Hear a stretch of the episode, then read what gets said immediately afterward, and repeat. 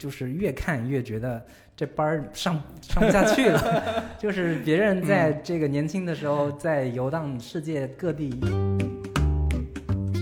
我被困在这里了，哥。我小时候学俄语，后来学英语，嗯。现在又又学中文，嗯。我的人生太艰难了，哥。在在中亚，然后在远东部分的俄国人，你现在到海南去那个俄餐厅，俄国人的特别多，因为他们去什么去俄罗斯传统的那个度假胜地那个黑海之滨的索契太远了，你要去什么加勒比或者塔希提什么又太远太远贵了，发现哎就中国这块合适，哎去到去到三亚来比去那个索契还更近一点。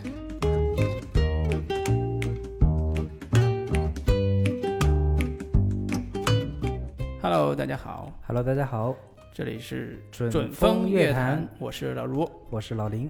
啊。那我们这期来一期读书节目，是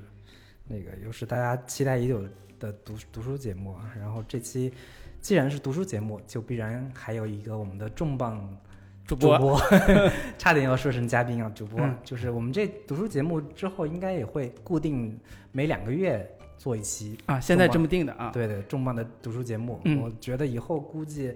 我们的影评节目都没什么人听了，就是读书节目实在太过太受欢迎了。对上上一次的这个读书节目聊邓小平时代，对虽然最后被下线了，但是在上线之后可以用好评如潮来这个形容。对对，那个老张的这个博学嗯，啊、以及他的洞察，嗯深深的折服，对所以这个这这两期口碑是特别好。虽然大家可能不一定能听到了，但是口碑特别好。嗯，所以我们这期也是吸取了上一期的教训，啥聊叫选取了一本就是相对比较安全一点的书，我们聊一聊这个在路上，聊一聊嗯这个风花雪月的东西。嗯，对，所以我们这一期聊一本算是旅行文学的作品，对，就是刘子超的《失落的卫星》这本书，来跟大家好好来聊一下。我们这本书也是我们各自聊了一下，说我们书架上都有些什么书呀？然后嗯老张提议了这个这本《失落的卫星》，正好我也有，然后我也有。正好老卢也有。对我们这书架这个重合度实在是太高了，对有一种豆瓣这个网友就是惺惺相惜的那个感觉对啊。，上一次华叔班的恋爱也用过这个梗。对嗯，所以这个老张给大家给大家先打个招呼。呃，大家好啊，老张。啊，又来了。对，是然后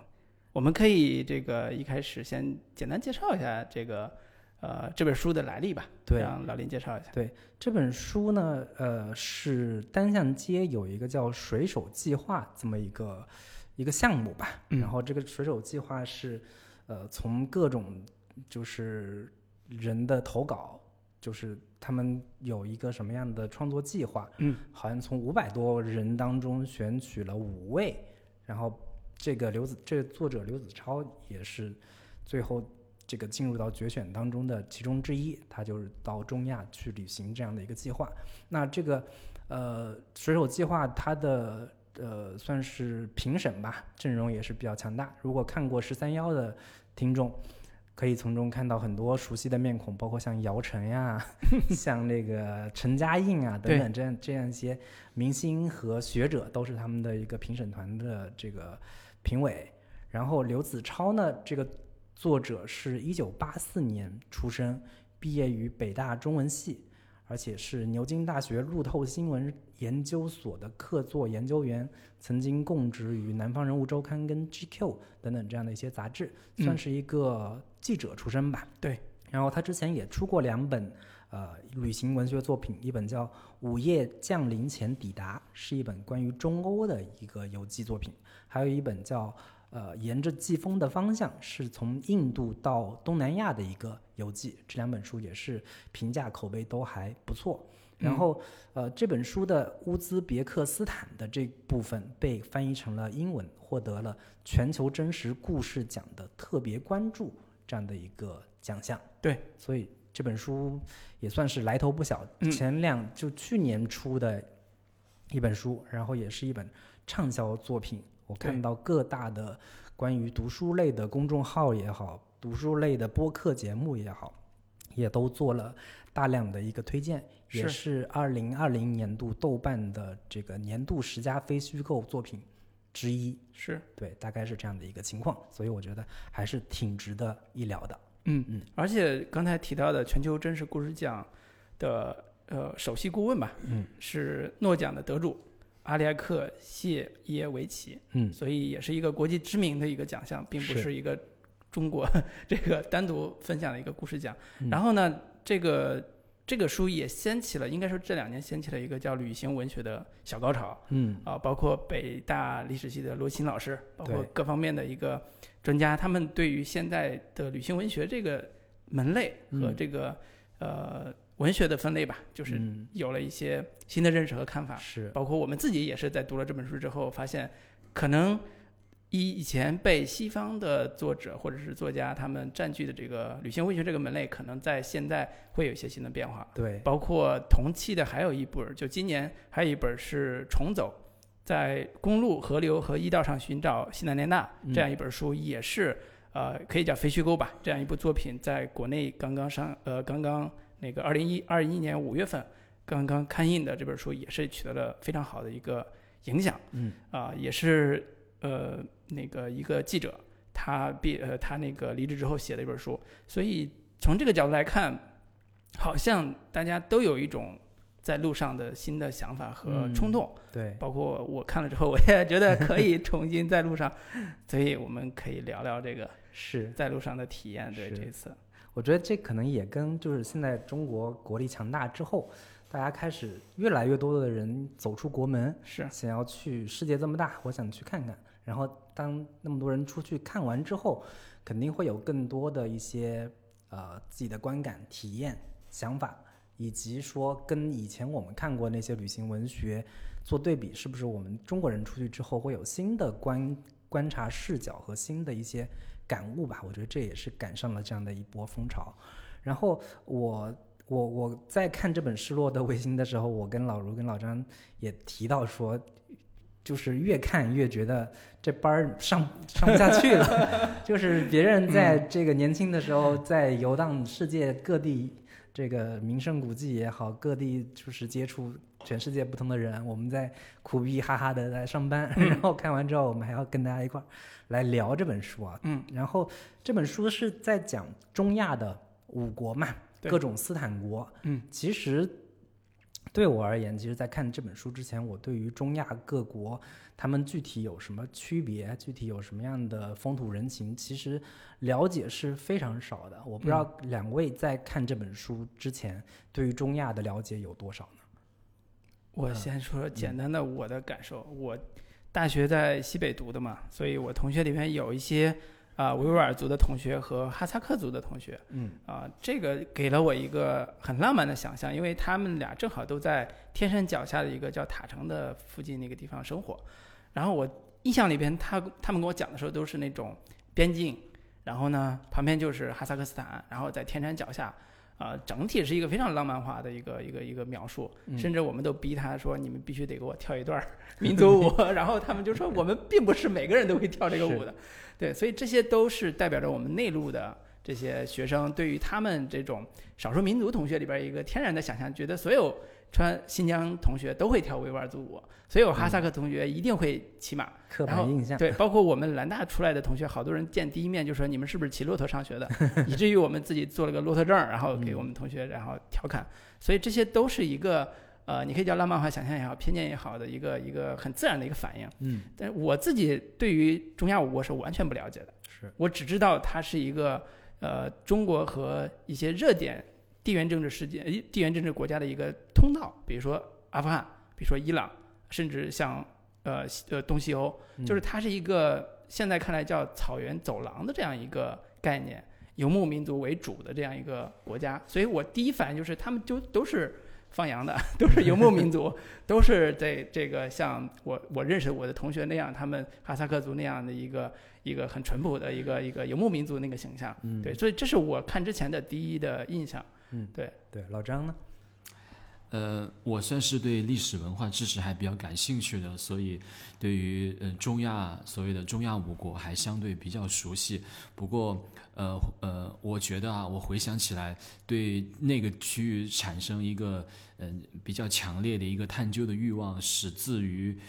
应该是二零零三年看过看过的一部电影，是姜文和赵薇他们演的。啊天地英雄，天地英雄，嗯。那里头呢就是一些唐朝的一些，算是一些呃散兵吧，对。然后对抗那些突厥人，嗯。啊，然后在那里头我就慢啊，还有那个王学圻啊，我记得王学圻，然后在那部片子里头，我觉得算是我自己有印象中，就就大陆的这个影片中间第一次有比较那个震撼性的画面去表现突厥人的，所以从那个时候开始，我慢慢慢慢的这。这这十几年来，算是一直都对中亚和新疆的历史还比较感兴趣。后来，嗯，工作的因为有因为有工作上的原因去过新疆，自己也经常去新疆去呃旅游，所以对那块儿还还有一些这种了解。就咱们在做这个节目之前，那个文化有限那个节目也做了一期关于这个失落的卫星的一期节目。嗯，那里头他们是怎么开头的？谈到大多数人对中亚的认识，大家就觉得第一不了解，第二呢很难去，第三觉得跟新疆也差不多，那我就去新疆就行了，呃，也不用去那个去中亚那些国家了。哎，我觉得这其实还说的挺有道理的，就因为中亚跟我们国家的那些新疆啊，确实在文化习俗乃至语言上都有很多的这种相关性。嗯。啊，我可以在这个在我们具体切入到这个刘子超的这些书之前，我来给大家简单的介绍一下这个中亚是个什么概念。最狭最狭义的一个定义，所以中亚呢就是指。哈萨克、塔吉克、呃乌兹别克、土库曼、呃吉尔吉斯这五个从原苏联中独立出来的这五个斯坦国啊，一般是这是最狭义的定义。但是在历史文化研究上，中亚还包括呢，包括哪儿？包括阿富汗，包括我们国家的新疆，包括蒙古的西部啊，包括那个伊朗的北部、东北部，包括俄罗斯西伯利亚南缘的部分地区，乃至高加索的一部分地方，都可都会被在有些场合下被视为是中亚的一部分。所以，呃，用用用麦金德的观点来讲的话，可能就是世界岛的这种心脏地带啊，可能就是用中亚。然后在这个学术圈呢，还会有一个呃 Inner Asia，就内亚的一个说法，跟这个中亚是有重叠的。是嗯，这个老张主要介绍一下地缘政治概念下的中亚 到底是一个什么样的格局。但是对于我们绝大多数中国人来说，中亚这几个国家进入到我们的视野当中最频繁的其实是亚洲杯或者说世界杯预选赛的时候，对，中国队跟各种的斯坦国啊来比赛，嗯不一定干得过人家对，家。我们也分不清楚到底 哪哪个哪个斯坦国哪个斯嗯坦是哪个斯坦，但是嗯好像哪个斯坦都中国队都打起来有点吃力的这样的一个感觉。对，对，然后之前我们呃国内其实对于亚呃中亚地区的理解，呃比较多的是这些年起来的“一带一路”这个概念嗯，啊、包括还在“意大利入”之前，应该还有一个金砖五国吧？对，对，对于周边地区的一个理解，主要是经济交往、经济往来上，嗯，呃，好像文化上的交往虽然有啊，但是可能没有那么的这个深入。对对我们对它的了解、文化的了解也没有那么的深入。就像刚才老张讲的，可能跟我们新疆也差不多吧。嗯，呃，我再来帮大家那个嗯找个建立关联的这么一个认识这五个国家啊。嗯我们在今天的之后的这个那个交流中间，我们的这个中亚就取最狭义的，就直指这五个斯坦国。这五个斯坦国呢，其实我们可以把它分为两组，一一组呢是四个国家啊，就是哈萨克。呃，塔吉克啊，不，哈萨克、吉尔吉斯啊，吉尔吉斯、乌兹别克、土库曼，这四个呢是主体民族，是属于突厥语系的民族。然后塔吉克呢是属于伊朗语系的这个民族，这是一波。第二呢，我们又可以把这个呃塔吉克啊土库曼斯坦扔一边，其他四个归一组。这四个国家呢，他们的国家的主体民族在我们国家的新疆都有相对应的自治的行政区划。啊，比如说哈萨克，那我们就有这个伊犁哈萨哈萨克族自治州；那比如说吉尔吉斯啊，呃，我们国内的这个对应吉尔吉斯的民族呢，就其实叫做柯尔克孜，在喀什稍稍北面一点，我们新疆有个叫做克孜勒苏柯尔克孜族自治州，啊，像那个塔吉克。呃，塔吉克斯坦的主体民族是塔吉克人。那在喀什下面有个塔什库尔干塔吉克族自治县。啊，乌兹别克呢，呃，其实就在在人数在新疆人数就相对少一点，但是。呃，乌兹别克人呢，跟维族人是有很深的这个历史渊源。在喀拉汗国时期，他们都属于葛罗洛、葛罗路部落的这种民众。所以，一般我们如果是去从面相上来看，从民族舞蹈、从服饰上来看，维族人跟乌兹别克人是非常像的。但维族人跟这个吉尔吉斯人，或者跟我们国内的柯尔克孜人，或者跟哈萨克人，还是有一定区别的。这是怎么当年是怎么来划分的呢？就是。游牧的给画一堆啊，所以像哈萨克人、吉尔吉斯人，他们都是游牧民族；像这个乌兹别克人和维族人，他们都是那个呃定居的这种农耕或者是商贸的这个民族。而塔吉克人呢，他们两者兼有，他们更多的是在更高的高山上去放牧。对我，我其实很好奇，就是对于中国普通民众而言啊。咱们不是中国普通民众，我们也算中国普通民众。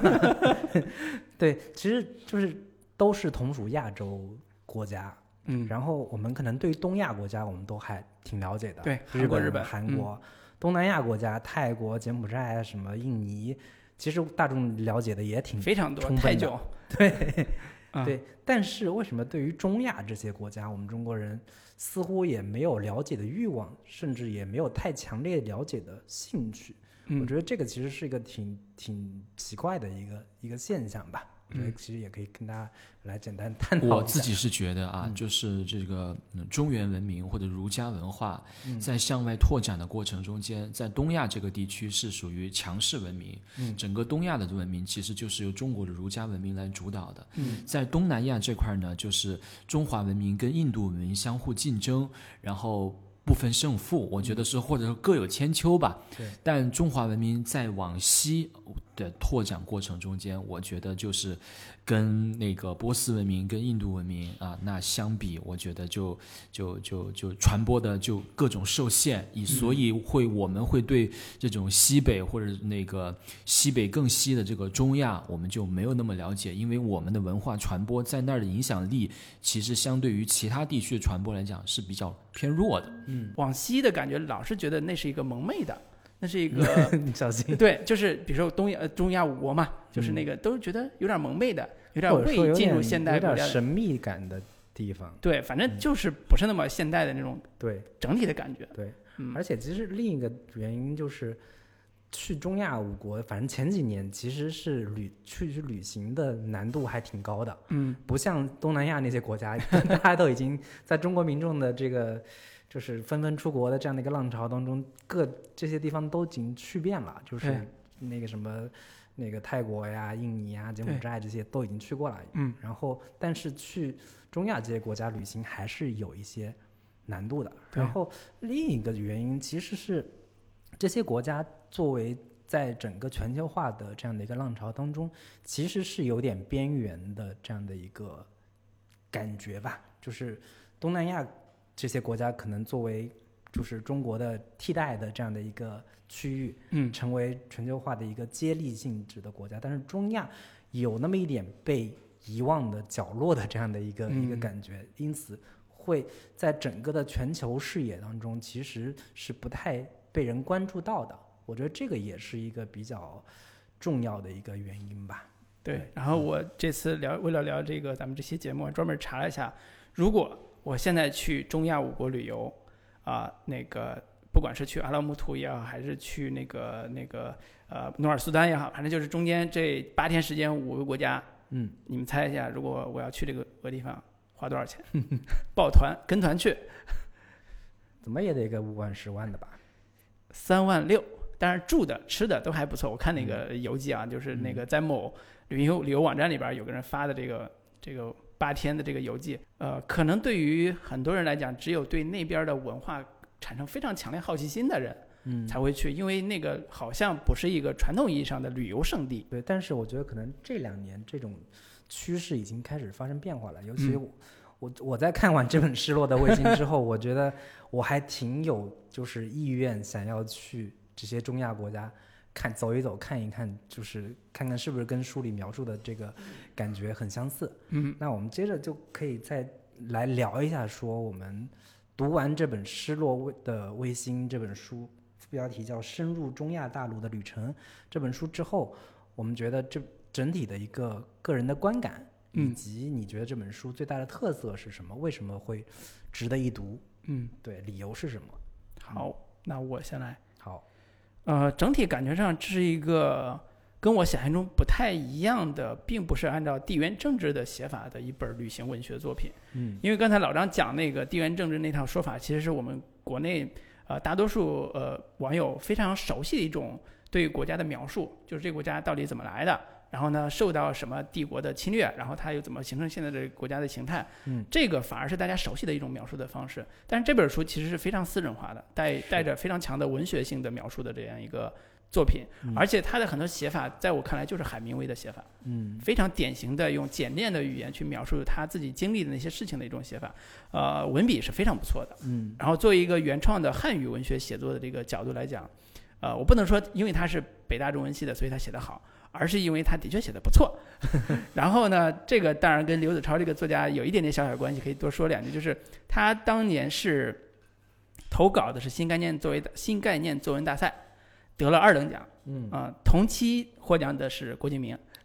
然后，所以你就知道他们作为这样一个呃这个写作者来讲，其实一直都有一个说我作为记者，同时我还有什么可以写的东西的时候，嗯找到了旅行文学这个作品，同时把他的才华给释放出来，我觉得这个是呃一个比较显而易见的一个特色，就是他非常私人化，而且带文学性的这种趣味。嗯然后同时他在写的时候，重点并不是写。啊、像我们余秋雨老师写那种什么悲凉的大地，然后著名的人物、历史人物，嗯然后我就站在大地上苍茫一片的时候，开始反思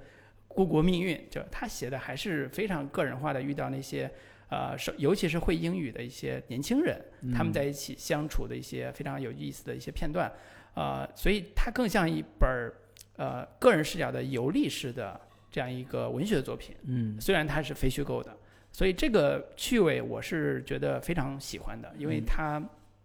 足够的呃有人情味儿，嗯然后也让我感受到了中亚五国这些人的一些生活的状态，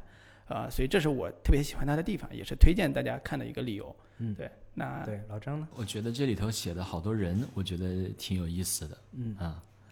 呃，我在这里头看到了，就是把一些呃历史上的，就是我看过的一些历史知识，能够跟一些具体的人对应起来，我觉得挺有趣啊。随便举两个例子啊，比如说在中亚有非常多的这种韩国裔的这种当地居民啊，这个就跟斯大林时期的一些东西就能够结合起来。嗯，那对于我们中国人来讲，在在在中亚的哈萨克和吉尔吉斯这两个国家，还有一嗯一种一种人，我们可能听起来会呃会觉得非常有趣，就是他长着中国人的面孔。然后说着是这个西北方言，但是这些这些方言呢，你全都能听懂。但这些方言如果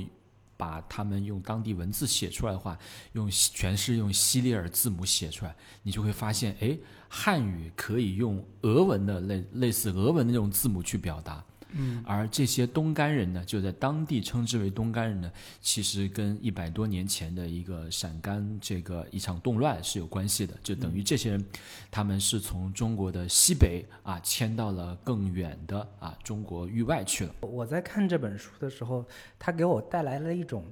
很奇特的、熟悉的陌生感的奇妙感受。嗯，我觉得可能就是因为他写的是中亚，中亚这一片土地对我而言，始终都有一片神秘的面纱，就是让我感到又好奇又特别。你如果是写了一个欧洲或者是非洲，我都嗯觉得有点太、呃，跟我们文化完全不一样。对，或者嗯说我们通过种种的影视作品也好，种种的其他对文早都已经看过了都已经看过了，有一嗯些非常明确的一些刻板印象，但是就是因为是中亚，它有一种徘徊在现代与前现代之间，有一种徘徊在传统与现代之间，有一种既在远方又没有那么遥远的那样的一个感觉。所以我在看这本书的时候，就有有一种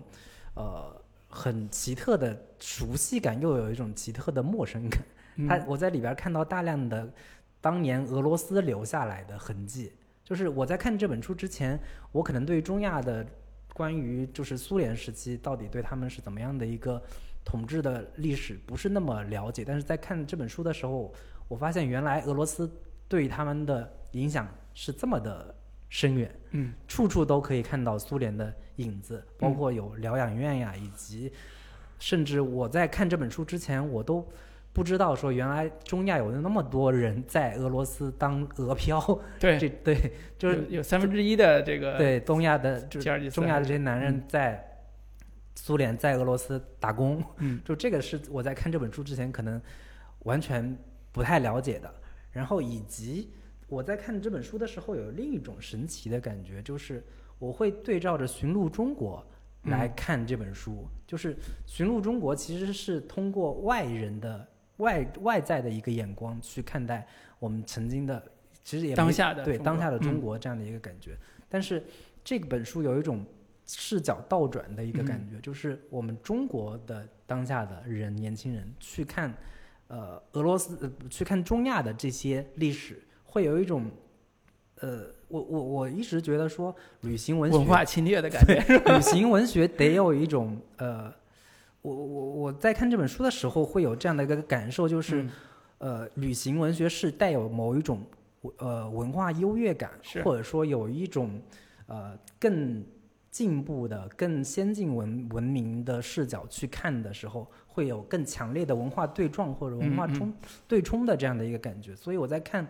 刘子超写这本书的时候，我我不自觉地 带入到了这样的一种视角去嗯。反向去观察的时候，会产生一种很更奇特的一个一个一个代入感在里边儿。这也是我看这本书的时候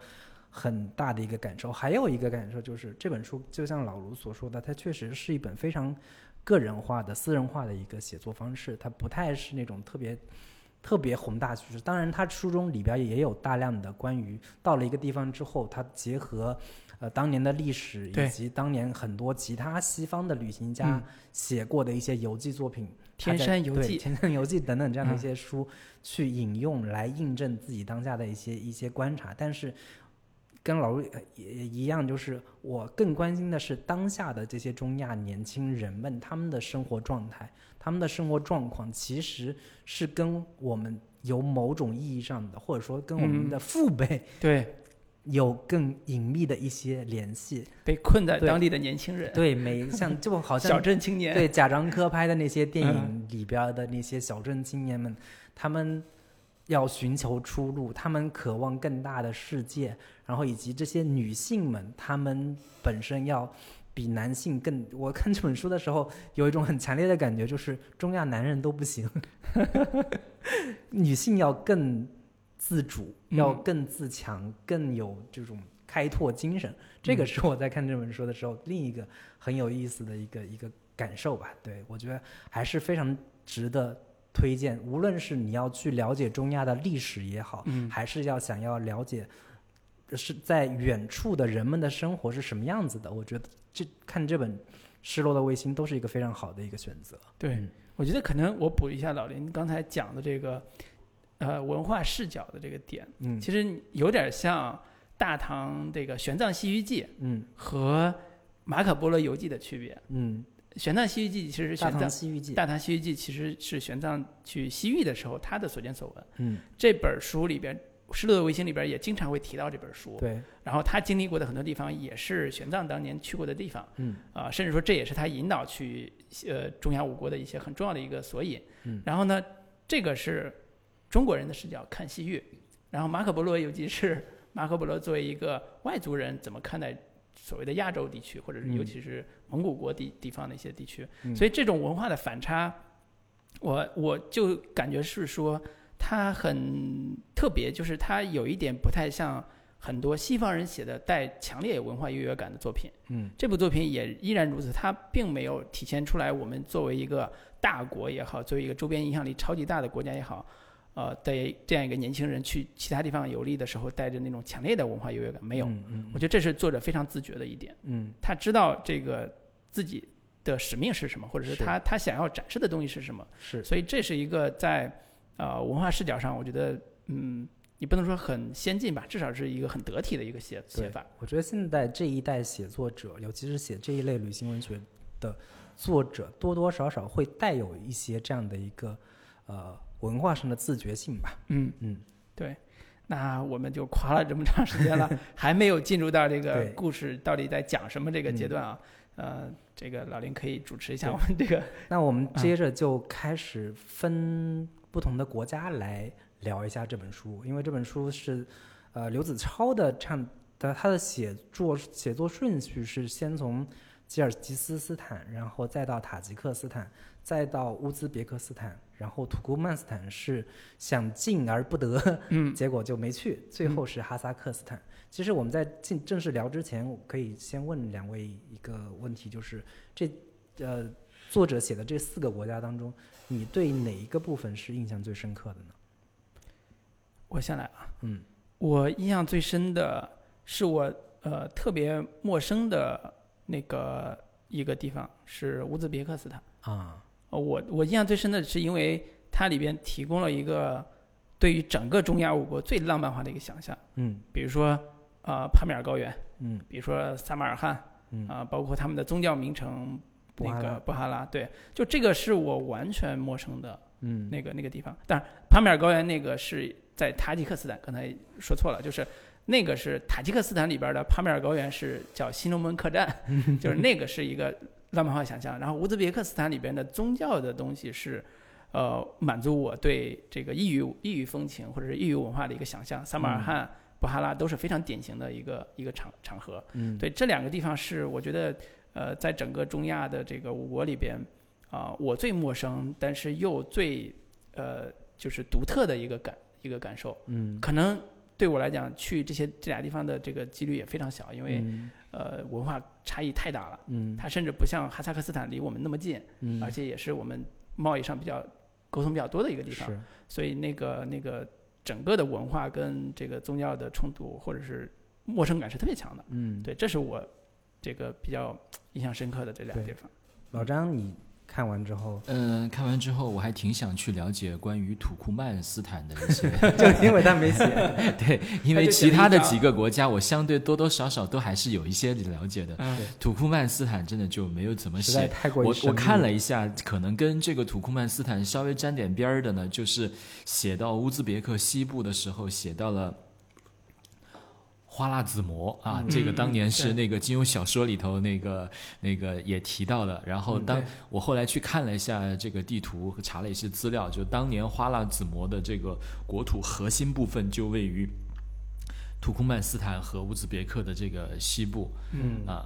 对，对，所以呃当然这本书也呃用一张简要写了一下土库曼斯坦，嗯，但是是更加神秘。对，写完之后你更加不知道这个是。有点像那个卡夫卡写城堡的那个 感觉，怎么都进不去这样的一个问题。对，对，那我们就先从哎，老林呢？嗯你呢？对我，我应该是那个跟老卢有点类似，就是我对于吉尔吉斯斯坦跟乌兹别克斯坦这两个啊地方的描述是印象最深刻的。嗯主要是呃，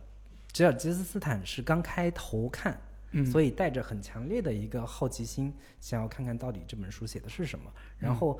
刚开头它有几个小故事，对，特别吸引人。嗯就是首先是他遇到了一个吉尔吉斯斯坦的作家，对，他怀揣着一个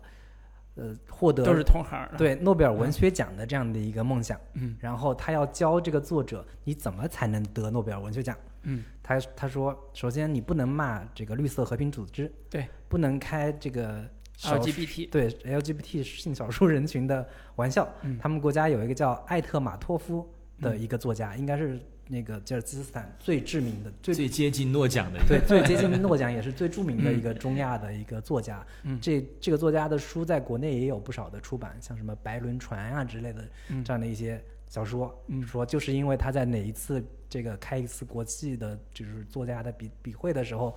开了一个关于就 LGBT 人群的玩笑之后，导致他得不了诺贝尔文学奖。对，以及他在我我在看这个书的时候，谈到这个作家的时候，我印象很深刻的一个话题，也可以跟大家聊一下，就是说，我发现原来不是每一个国家都是都有文学的，或者说不是每一个文国家都有很好的文学土壤的。嗯就是这个事情，就好像我们现在都是做影视的嘛，但其实并不是每一个国家都有影视的这样一个土壤。对就是你也有你很有可能是你你生错了一个国家，你在在一个没有文学土壤的国家里，你想要成为一个文学家，嗯但是这个国家没有足够的文学阅读的读者群，也没有办法形成很强的一个呃阅读或者说文学这样的一个市场的话，你所要付出的努力，你所想要达到的这样的一个呃目标是难上加难的。这个是我看这一章这一章吉吉尔斯斯坦的这个关于这个作家的这个故事的时候，印象特别深刻的一段。对我，我觉得我我觉得我们可以各自都分享一下关于这个吉尔吉斯斯坦这个部分，你们印象比较深刻的一些人或者事，或者是一些关于呃吉尔吉斯斯坦历史的一些跟中国相关联的一些一些内容吧。我看到这里，那个刘子超在写到他经过一个叫托克马克的这么一个城市，他特意提到这个托克马克这个城市就跟我们中国人，嗯，很多人都知道的一个碎叶城就在这附近了。而碎叶城在很多中国人的认知里头，就是大诗人李白的出生地。是啊是胡适考证出来的。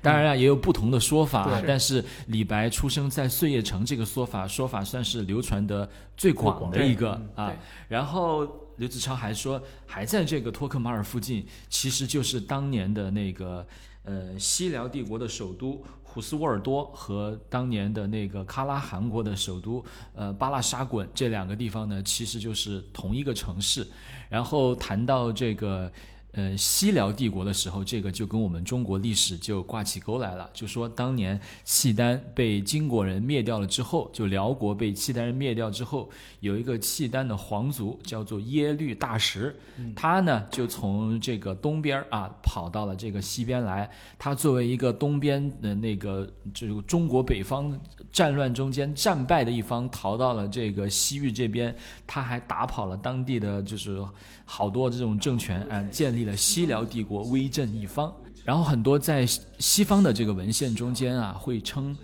呃，西辽帝西辽呃帝国的这个呃首领叫做桃花石汗，用桃花石来形容中国的可汗啊，这就是来自于这个西辽啊，所以这是我看到这个嗯。托克马尔呃，托克马尔附近想到了几个历史的这个点。我在这里头呢，吉尔吉斯这部分呢，还通过看这本书，我知道了吉尔吉斯的一个民族英雄叫马纳斯。马纳斯，我是怎么进入我的这个脑海中间呢？因为我从开车从乌鲁木齐去霍尔果斯那边，去伊林那边去过好多次。从东往西开，就沿着这个连霍高速，会经过呃石河子，会经石河子中间会经过什么沙湾呀、金河呀、独山子啊，这其中就有新疆那边应该就有一个县，应该是属于昌吉回族自治的一个县，叫做马纳斯县。我当时不知道这个马纳斯为什么叫这个名字，后来看到这本书的时候。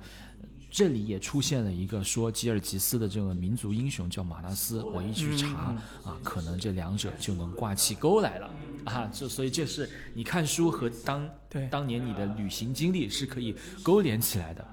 那呃，作为一个军事迷嘛，那像伏龙芝这样的这种人物，我们还是那个比较熟悉的。然后大家都知道，所谓的世界的四大军校啊，美国西点军校、皇家军、英国皇家军事学院、法国圣希尔军校，然后还有一个呢，就是莫斯科的伏龙芝军事学院。就像我们国家好，曾经有一些建国的这种高级将领，就是在那个伏龙芝军事学院学习。那伏龙芝这个人呢，他是个俄国人，但他是出生在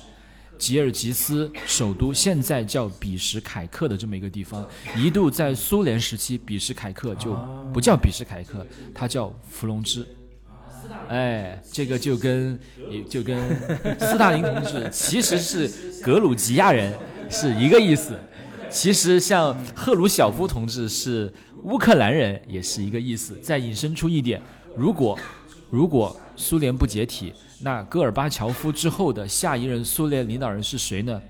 根据现有的很多资料来查证，很有可能就是当时的哈萨克共和国的第一书记纳扎尔巴耶夫，他就是有可能要接戈尔巴乔夫位的这么一个人。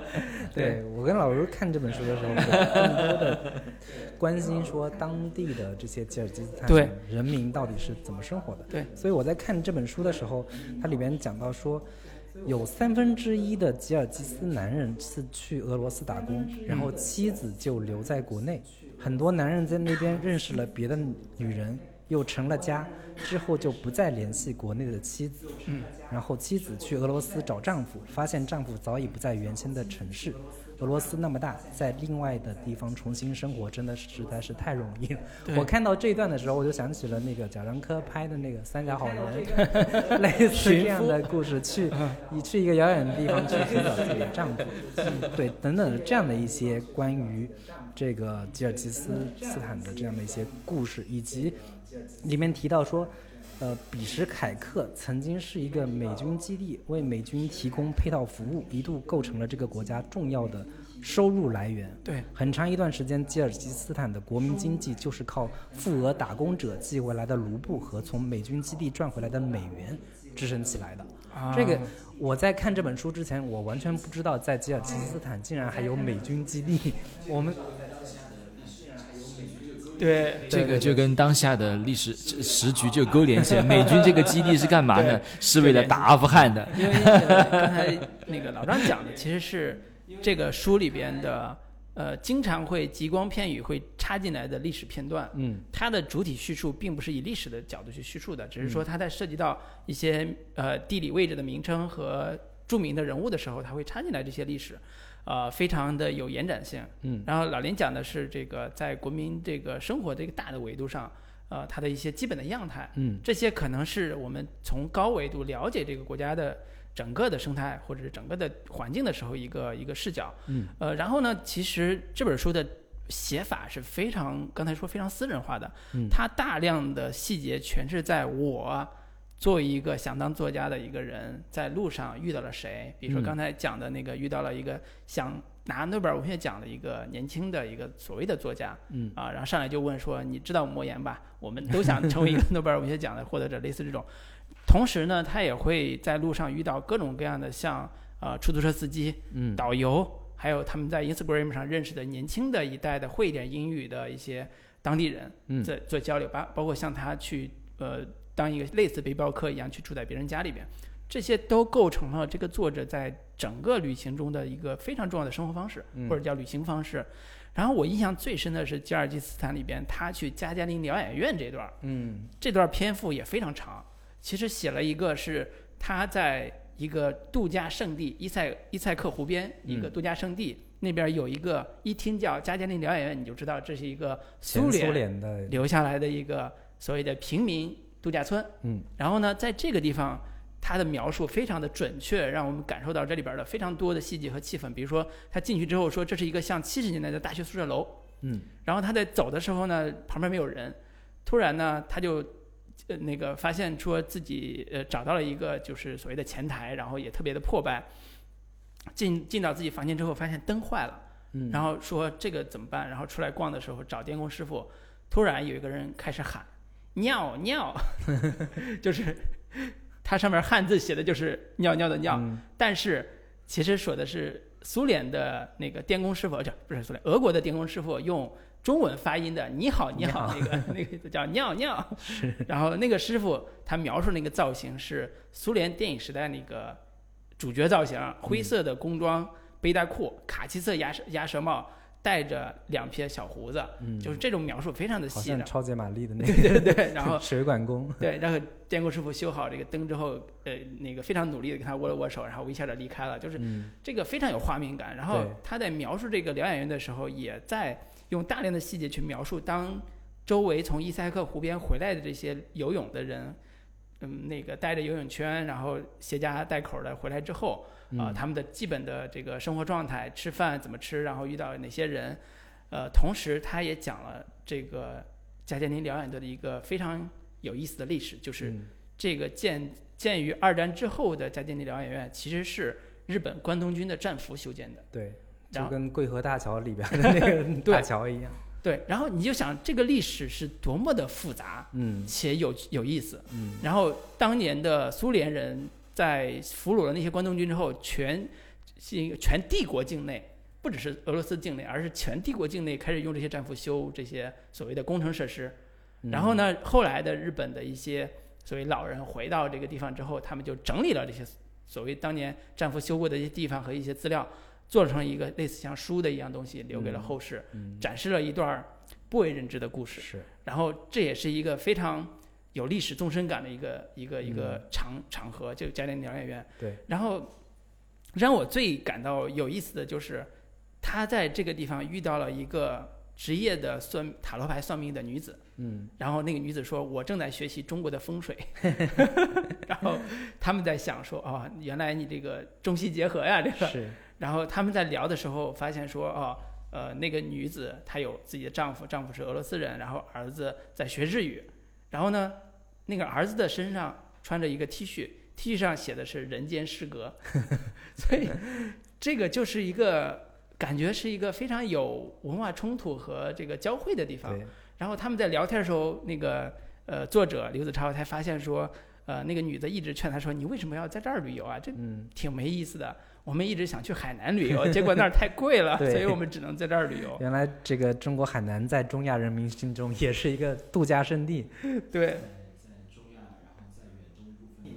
在在中亚，然后在远东部分的俄国人，嗯，像除了除了东北人那个就是俄国人厅俄国人也特别多，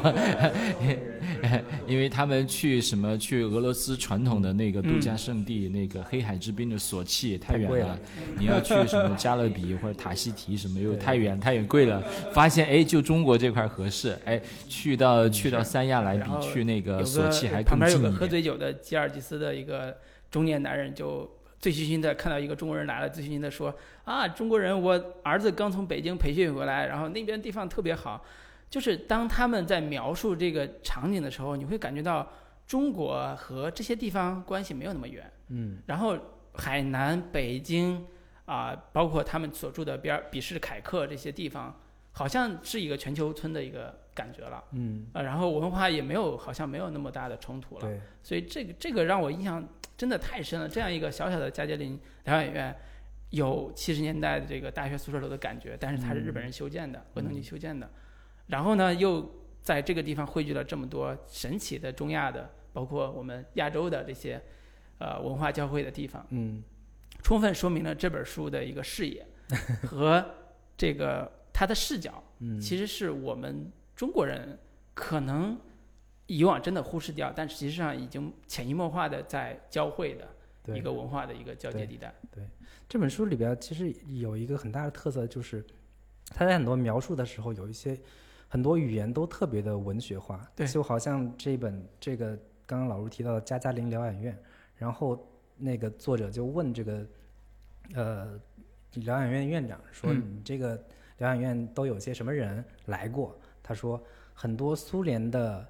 宇航员、作家都在这里疗疗养。”然后院长开始自豪地掰着手指头，说出那些苏联时代大名鼎鼎的名字，就像在一片无人问津的海滩上捡起那些漂亮的贝壳。嗯，就是这种语言都是非常，呃，北大中文系的这样的一些一些语调吧。嗯然后我我在看的时候，给我印象最深刻的其实是，呃，作者在伊塞克湖边遇到的两个吉尔吉斯斯坦的女人。嗯我嗯，觉得他们遇到这两个女人的故事，好像一部短篇小说的这样的一个写作方式吧。对他们两个在他作者在遇到两个吉尔吉斯斯坦女人，应该有一个是已婚，有一个是未婚，嗯或者说两个都已经已经是已婚妇女了，我有点忘了。然后他们两人彼此就是三个人聊得特别好，然后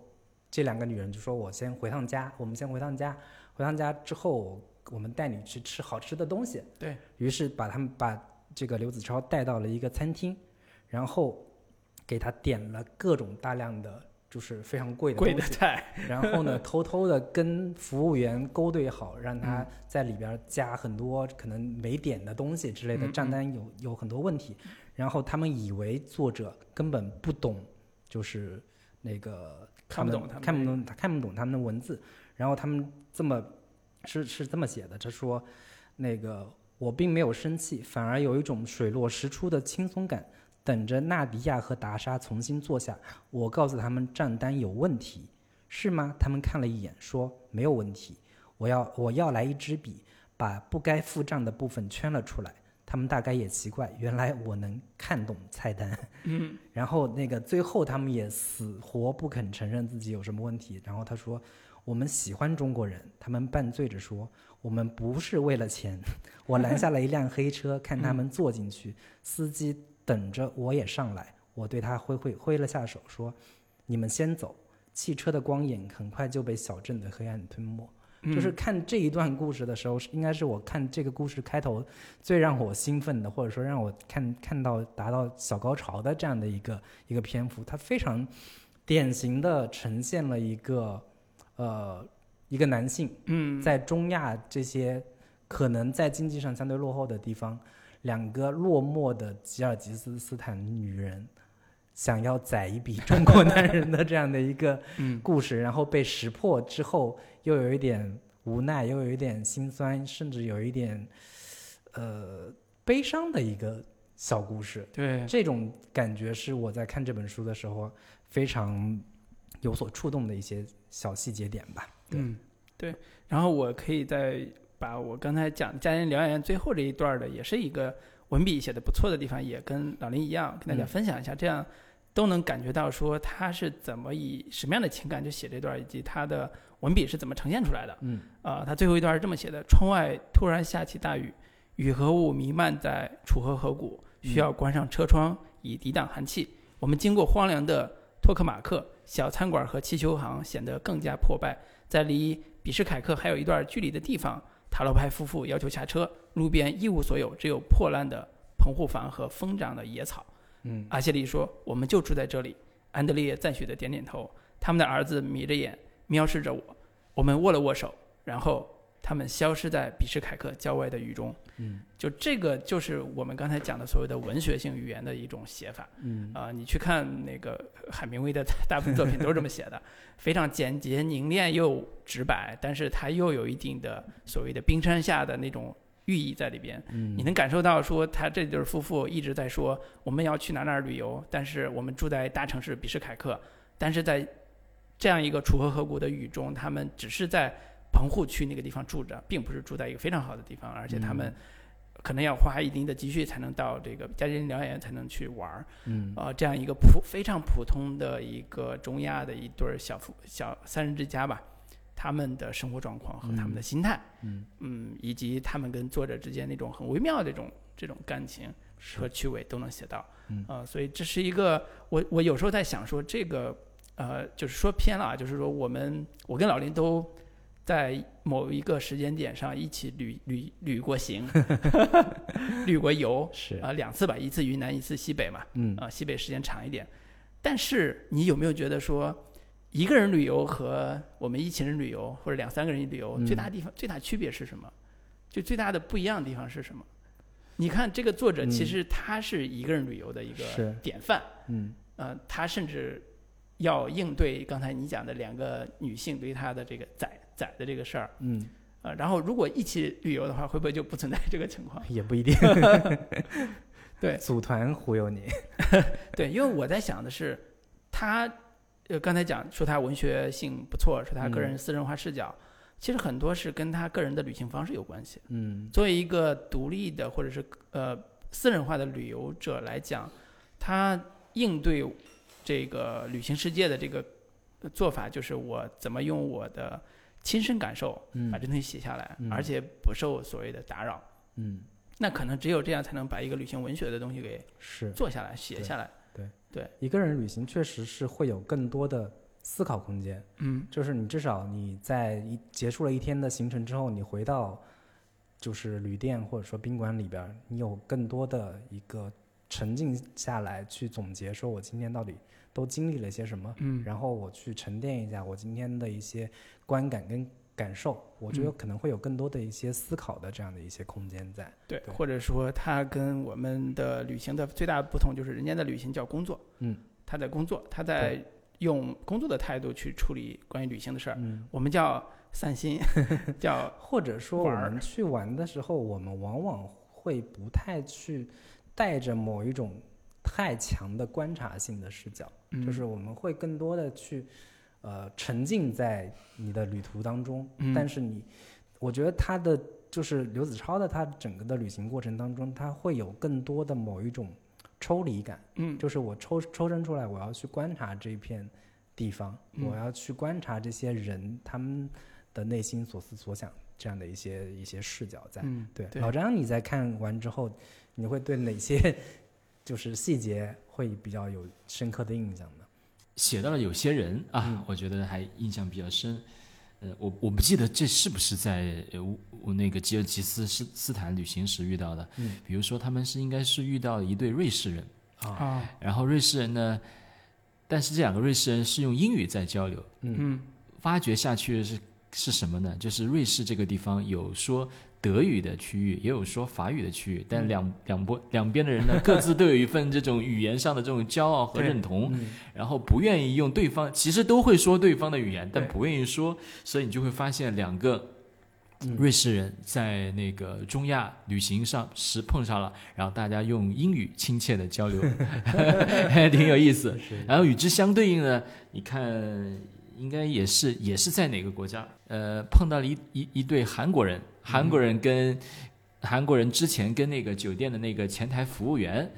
之前在用中文交流，为什么他们在用中文交流呢？因为这个酒店的服服务员他曾在上海念书，嗯，对，暑期回国来当这个服务员，对然后韩国人这个韩国人应该是会中文，所以他们俩在这个吉尔吉斯用中文来交流。然后这个韩国人看到刘子超去了，也用亲切的用中文跟他来交流。你就会发现这两组相相相相似的这个情景发生在这个中亚，你会觉得，哎，世界其实是如此小的被联系在了一起。接着进入到塔吉克斯坦的这一部分。嗯塔吉克斯坦其实是，呃，他书里描述说是中亚最小最穷的一个国家。然后，呃，这个塔吉特塔吉克斯坦那个，呃，我我当时看的时候，里边有比较印象深刻的就是，也是其实是关于塔吉克的那些年轻人对的的那些那些，其实我我跟老张有点不同，或者我跟老卢跟老张都有点不同的，就是我们还是会更关注那些当地的年轻人们的嗯这个生活状态具体对是而且这也是作者写的重点。对对对。啊然后他们当地有一个软件叫“陪你转转”，就有点 交友社交网站，对对社就是有点是社交交友网站这样的一个、嗯大学生注册对大很多大学生注册，嗯然后去找来到当地的一些外国人，对说我陪你去当地，带你相当于是作为向导嘛，对，为了练英语，对对，带你去当地去那个陪你了解一下当地的风土民情，有点像本地向导的这样的一个感觉。嗯然后还有一个特别有意思的地那个事件就是，呃刘子超在当地遇到了一个学汉语的男孩儿，叫幸运。后来他还到中国来留学了，对对对对对这个后来刘子超他说，因为他女朋友去了美国，对，然后他非常痛恨美国，说我以后绝对不会再去去美国，然后我要找一条新的不一样的道路，嗯，我要去中国，我要去学中文。然后一个叫幸运的男孩儿，于是就管他叫哥对，说我哥我我来跟你跟你一块儿学学学汉语吧。就就是我觉得这一段塔吉克斯坦给我留下印象最深刻的，其实就是这个幸运的男孩。被困在当地的年轻人。对对对，对这个幸运的这个，我我叫他幸运哥吧。嗯这个幸运哥他的有非常多的口头禅，嗯他的最最主要的口头禅叫我被困在这里了，哥。然后他中间有很多的语录非常有意思，中间有一个叫“我小时候学俄语，嗯后来学英语，嗯现在又又学中文，嗯我的人生太艰难了，哥。” 就是这个代表了这个年轻人他所经历的历史的变化和对对未来的一个选择方向。嗯因为很很简单，就是小时候学俄语是因为他们在苏联体系下的一个历史历史遗留的一个这个问题。嗯然后后来学英语，当然也是一个跟全球化有关的这个设定了。嗯呃，尤其他女朋友还去美国，然后呢，他女朋友女朋友知道自己去美国之后，对他表现出来那种骄傲嗯和这种优越感，让深深的刺痛了他。所以呢，他后来选择另外一条道路，叫我要去中国留学。啊，后来刘子超在那个一席做演讲的时候，还还分享过他的经历，就是他后来，呃，写了这本书之后呢，这个幸运哥就出名了。嗯呃，其实，在很多的这个呃这个文学作品和这个公号都能看到这个故事嘛。是然后他去面签的时候，就幸运哥去这个我们的大使馆面签的时候，是我们大使就发现了，说：“哎，你就是那个 刘子超写那个幸运哥。”他说：“是是是。”然后就很顺利的来到了国内做这个所谓留学生，嗯，一个月有一千多块钱的收入，也算是刘子超改变了他的命运。对，就是他当时表现出来的处境特别的像呃《贾樟柯小五》里边那个被困在当地的没有嗯出路的年轻人那个那个状态，嗯就是他觉得说我自己特别想改变我的命运，嗯但是周围的环境又不允许，所以我该怎么办？然后这个感觉，所以为什么我有时候在看的时候，我觉得，呃，特别的熟悉，也是跟这种情境有关系。嗯呃，我们在八十年代的时候、九十年代的时候，可能跟这个年轻人的情境也是非常像的。是我要去哪儿打工？嗯我要去哪儿就业？我能不能离开我的家乡？嗯、这些类似这种是。啊、所以这个是很熟悉的一个体验。然后书里面描述了说，呃，作为中亚最小也最穷的国家，塔吉克人喜欢把问题的缘由归结到乌兹别克人身上。一九二九年，塔吉克斯坦从乌兹别克斯坦中独立出来，升级为共和国。尽管苦展被划分给给了塔吉克斯坦，但是塔吉克人最重要的两个文化精神和经济中心萨马尔汗和布拉布哈拉仍旧留在乌兹别克斯坦境内。嗯，我觉得这个也是历史的一笔糊涂账，很 就是很多那个塔吉克斯坦人认为，就是他们最有代表性的两个文化重镇，精、嗯，精神图腾一样的存在，对。萨马尔罕和布哈拉，其实也是我我觉得作为中国观众听众而言，就是这两个地名应该是我们去了解中亚非常重要的两个地方，但是明明最 最终被划分为了乌兹别克斯坦，让很多塔吉克斯坦人是非常的痛心。然后还有一个很有意思的点就是，呃，只有塔吉克人认为，呃，人因为苏联的统治改用了西里尔字母，这就造成了一种非常尴尬的局面。在口语方面，塔吉克人可以和波斯兄弟们毫无障碍的交流，但是书面语不行。走在聂鲁达公园里面，我突然意识到这样的一个事实：除非和我一样阅读翻译的作品，否则塔吉克人同样无法看懂聂鲁达的诗歌。嗯我觉得这个问题是他们的民族诗人。什么时候开始中亚五国开始有所谓国家这个概念？嗯，我觉得，当然这个跟现在这个书就关系没有那么紧密，但实际上这个是这本书的底层背景，嗯就是呃所谓的大博弈时代下，苏俄和英国两个大国怎么在中亚博弈的这个过程里边，形成了现在中亚五国这个地理地缘政治这个概念。嗯尤其是呃以苏苏联的十月革命为起点，然后这五个所谓的游，在我看来是游牧民族的，只有人家游牧民族哪有国家这个概念？当时、嗯这就是我今天在这儿放牧，明天在那儿放牧，哪有什么游牧这个这个国家概念？但是因为这个地缘政治的原因，所以呃俄国人为了就是或者叫苏联人为了抵达这个中亚南部的印度，跟英国有一个叫什么交锋，嗯。所以他要南下，嗯。就是相当于把这五个国家的地方，这个地区吧，又分为五个省，成为呃苏联的这个一部分。嗯。那这个时候就遇到了一个非常现实的情况，就像你刚才讲的，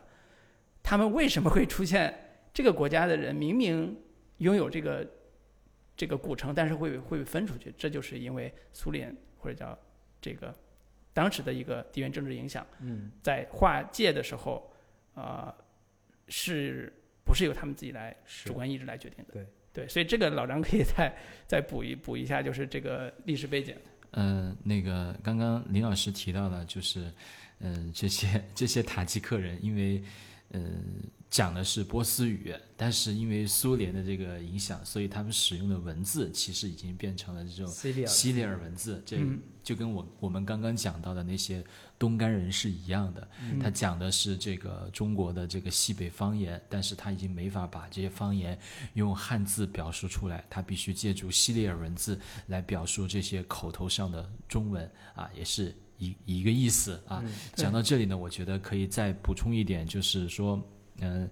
呃，像塔吉克人，他其实是波斯裔的这么一个民族，这个就跟嗯跟这个阿富汗现在是有点相似的。比如说，阿富汗现在呃占人口比例第一大的这个普什图人，他们讲的是一种达里语，官方语言叫达里语。达里语是什么？达里语其实就是一种变种的波斯语，而塔吉克人讲的也是这个波斯语，所以其实整个国家这个波斯语是相对通用的。而阿富汗这个我不讲这个阿富汗这个国家所谓国家历史，只讲现在叫阿富汗这个国家这片地界上长期就是波斯文化的中心区域之一所在。所以这是那个波斯在整个中亚的这么一个影响啊。这五个斯坦国所谓的民族国家这个成立的这个概念，其实并不是在自古以来就成立了。民族学上，民族学上把这个呃苏联在二十世纪这个呃二十年代在中亚创建五个民族国家和对应民族，一般会觉得有非常大的一个争议，因为他们认为是苏联人。把西方现代民族国家理论应用在一个前现代的这么一个社会，嗯，然后在这些绿洲城邦国家，呃的人中间，其实他们之前是没有什么太多民族的民族和国家的这种概对念。我住在哪儿，我自认为我就是哪儿哪儿哪儿的人。嗯，我是哪儿哪儿村儿的人就行了。对对对，而嗯而苏联它当时为什么要在一九二零年代创建那么多呃民族国家呢？是因为在一九一九年那个呃那个巴黎和会的时候，嗯然后老老的国际秩序其实就会受到那这个威尔逊的这种新的这种国际秩序的这种冲击，嗯啊，那个就会更加讲究这种民族平等、民族自觉。然后苏联呢，当时作为一个新生的社会主义国家，他想创建一套新的秩序，他想让显示出更多的民族认同他的这一套秩序，所以他在他所治理或者统治这些地方，他实行加盟共和国的这种制度，所以他要先创建这么多民族，所以。这么多民族被在那个年代集中的创制出来，也有这种苏俄当时想在社会上、世呃世界上立足脚的这么一个背景所在。对，所以刚才提到这个国家的诞生啊，就是也是我这几年一个特别深深刻的一个认识，以前没有这种意识，就是民族国家的诞生是从什么时候开始的，嗯，以及它是怎么形成的。我后来又看了一本儿，就是海金德的那本地理的那个历史地理学这本书，它是非常薄的一本小册子，但是它其实讲的核心逻辑就是。呃，现代国家是以民族国家的方式出现的。那它的出现，从欧洲这个阶段阶段来讲，也是以刚才讲的呃蒙古国也好，或者是这种草原民族也好，入侵欧洲形成的。就是因为它入侵了欧洲，形成了这个呃当地的高卢人也好，或者是日耳曼人也好的反抗，所以逐渐形成了一个民族概念和民族国家的概念。嗯呃，然后形成了所谓现代国家的这个民族国家这个理论。嗯，那这套理论也是我们现在呃目前大家所谓的民族主义这个的起点。嗯然后我们中国的比较特殊的情况就是，我们自己觉得我们一直以来就是中华民族，不存在所谓现代民族国家这个概念。但实际上，我后来想了想，说这个概念可能是也是从呃至少从一八四零年开始就可以往下延伸了。就是一个中华民族是怎么开始成为一个中华民族的，或者叫怎么叫一个中华民族，可能就从晚清开始就可以有这种所谓现代民族国家这个角角角色嗯，去构建了。所以这些也是我这几年在看国家的时候，我突然意识到，其实并不是天然的就有一个民族和天然的就有一个国家这个概念。嗯然后民族国家这个事情也构成了现在我看这本书的时候特别大一个让我震撼的地方，就是这五个国家之间也发生过国家和国家的冲突和民族的内战。嗯主要原因除了宗教之外，还有一个就是民族本身的呃形成。是一旦我确认我是，比如说他塔吉克斯坦里边那个民族，那我就跟乌兹别克斯坦这个民族就有冲突的。这个冲突就发生在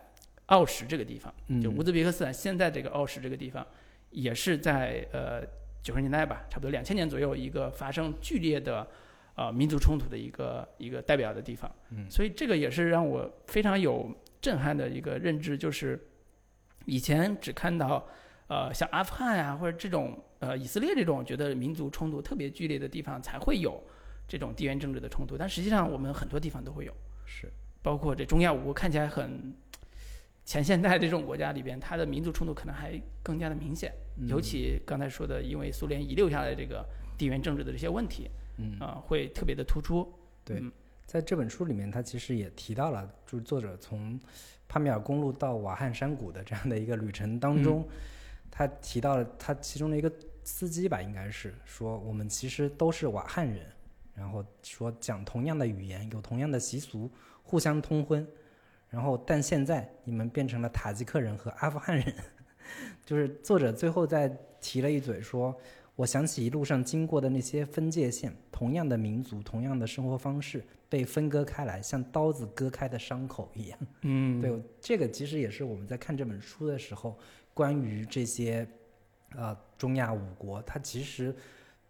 他们的国国际国境线的的一个形成，也都是在上个世纪初，对在苏苏联的这个划分之下，嗯，才开始形成的。但是在更早之前，我们在提到中亚历史的时候，不管是提到乌兹别克还是塔吉克斯坦等等这些国家，其实都不都不一定是，就是我们现在进看到入到这些国家的那那些地域跟那些地方。对，这个因为这个我这也是因为看了这本书才知道，说中亚这五国经历过好几个历史的变迁，嗯包括像什么帕米尔帝国，嗯呃，包括像波斯帝国，对，然后还有蒙古对蒙古入侵的时候，对然后再到苏联对以及阿拉伯帝国对他们的 种种的影响。对对，就感觉是这一片地域就是一个，你不能叫兵家必争之地吧，至少是一个通道，就是它经常会成为一个翻来覆去的一个，不管是宗教也好，或者是帝国也好，呃，影响的一个角落。嗯所以为什么这本书取名叫《失落的卫星》？嗯呃这个也我觉得也是有跟这个历史是有一定关联的，现状和历史都有这个关联。嗯对，现在可能是中国的引力大一些，然后才会有这种今天我们关注这个话题的这个原因。对，书中还提到了一一个一个人物跟一段战争，我觉得这个可能也是老张感兴趣的，就是呃，作者到了一个地方叫呃萨尔哈达萨尔哈德，是又古代又称连云堡，那是唐朝大将高仙芝击败吐蕃的吐蕃军队的这样的一个地方。嗯对，高仙芝这个人物应该也是熟悉唐朝历史以及熟悉战争历史这方面的听众，对于高仙芝这个人物还是比较熟悉的。对，老张，你可以具体展开聊一聊。就是在网民中间，大家一般都会会会热议啊，嗯。那个说唐帝国跟阿拉伯帝国曾经打过一仗啊，嗯。嗯，不幸的是，这个唐帝国就在这场战役中打败了，然后就达罗斯之战，然后嗯。足就是唐帝国西进的这个势头被遏制住了啊。嗯。呃，网上的这种军迷啊、历史迷一般比较愿意来聊这个事儿。这个嗯。达罗斯呢，应该也是在帕米尔高原以北，那个应该是哈萨克斯坦。哈萨克斯坦，嗯，刚刚啊，那个那个茹茹老师啊，讲到了好多这个关于民族国家的这个事儿，我在他的这个基础上再来补充一下啊，就是。一般学界认为啊，就是现代民族国家的这个理论是来自于近世欧陆的一些国家的实践，比如说像什么法国啊、德国啊、意大利的这些民族国家的这种形成，然后欧陆民族国家形成的最终的最重要的一个最有实践性的一个理论指导就是，呃，民族有自觉权，然后要要让一个国家的这个国土疆域跟它的这种民族疆域是大致相匹配的。嗯。啊，那这是一个近世的一个呃民族国家理论，一般会认为中国的民族国家理论或民族国家这种实践是来自于呃孙中山先生啊、呃、反就在那个清末啊、呃、始于这个那个那个清末的一个反清斗争中间，然后中国的这种民族主义算是在呃一九一九年的五四运动迎来了第一个呃第一个高潮，嗯啊之前是。一般是这么认为的。嗯，在此之前呢，中国不存在这种西方意义上的民族主义，只存在一种对王朝的一个忠诚啊。嗯。但是呃，最近这些年有一些中国学者，就像呃，比如说像呃葛兆光先生，他就曾经提出，中国呢民族中国中华民族的形成可能不能用西方的这些理论来去套用，他认为至少从南宋开始，就是中华民族就开始逐步形成了。那这个这个这这个中华民族它的这种主体的核心统治区域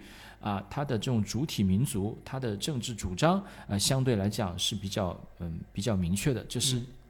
近些年来，国内一部分学者对于我们国家的这种民族的这种形成的这么一个一个不同于西方的一个观点啊，来给老卢补充一下。对，但是这个也有争论嘛。嗯，对，就是网网民和专家的争论还是比较明显的。比如说什么“崖山之后无中华”，就是其实呃，在大韩民大汉民族的这个立场上来讲啊，凡是被入侵之后的，都不是我们自己族的人。就是你比如说从什么宋元明清这个时代开始算的话，那中间中华民族也也不叫断代吧，至少是被 被异族所统治。这个是对护航团的网民的逻辑里边，就是说我们怎么认知我们自己？对的一个。我觉得这种就是站在汉族中心主义立场来看待这种中华民族历史的这种思维啊，其实它不符合我们当下国家所倡导的，就是说中华民族是这个多元共存的，嗯是多民族来共建的。就包括我们现在的这种历史书的这个谱系，也基本都是以汉族的这个视角。嗯你比如说，我们知道啊，唐宋元明清，但实际上你会发现，唐宋元明清的这一段叙事。无法完全囊括当下中华人民共和国领土境内的相当区域和相当时间段内的历史。嗯再比如说，再比如说，对于宋代啊，宋代，其实你站在这个多民族的立场来讲，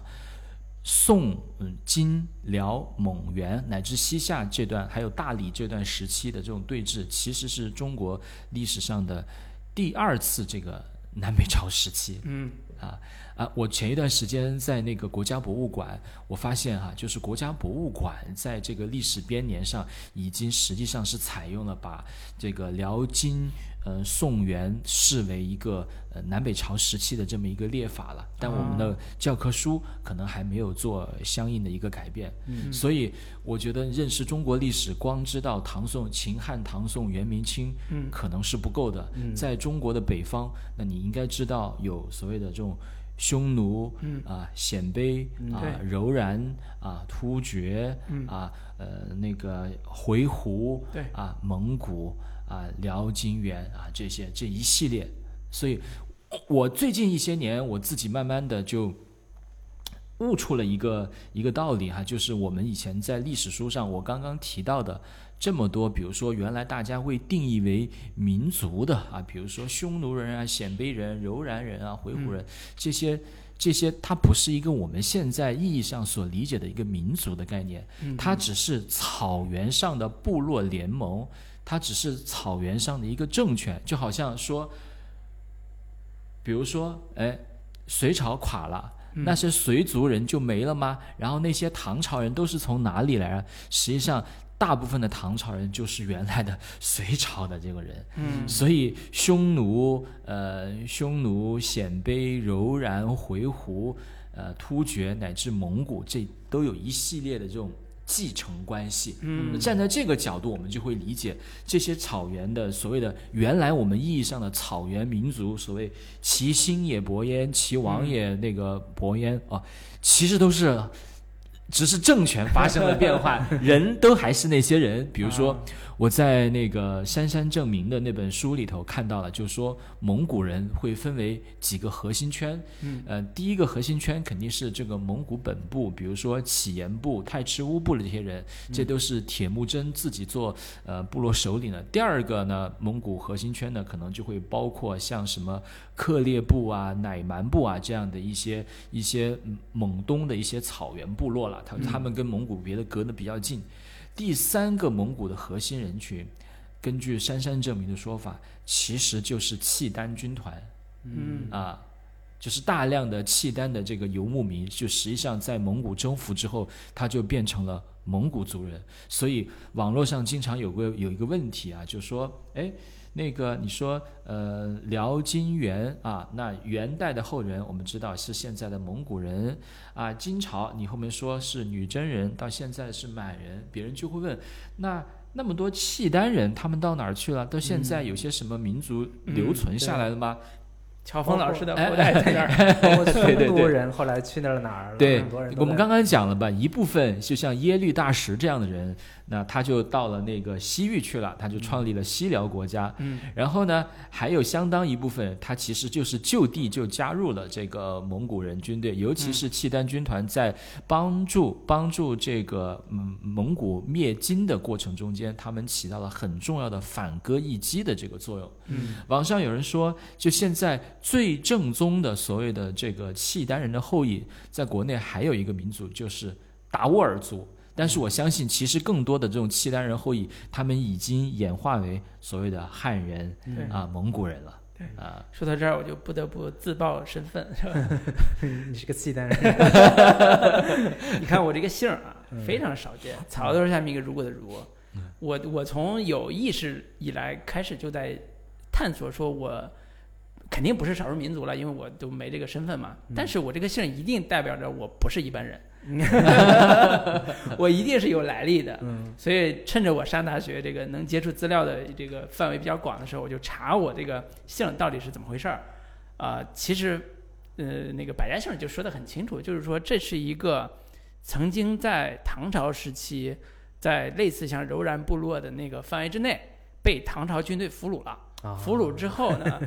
几万人的这个民族，就是游牧民族这些人呢，呃，他们叫如入族了，就是从草原进入到长安一带，开始分布在长安沿线。那我们我现在居住的地方，其实就在长安洛阳那那一带的地方，嗯所以是非常典型的一个呃少数民族被汉化，或者叫游牧民族，不叫少数民族，就游牧民族被汉化的这个这个过程。嗯，就是姓氏代表着我的这个血统，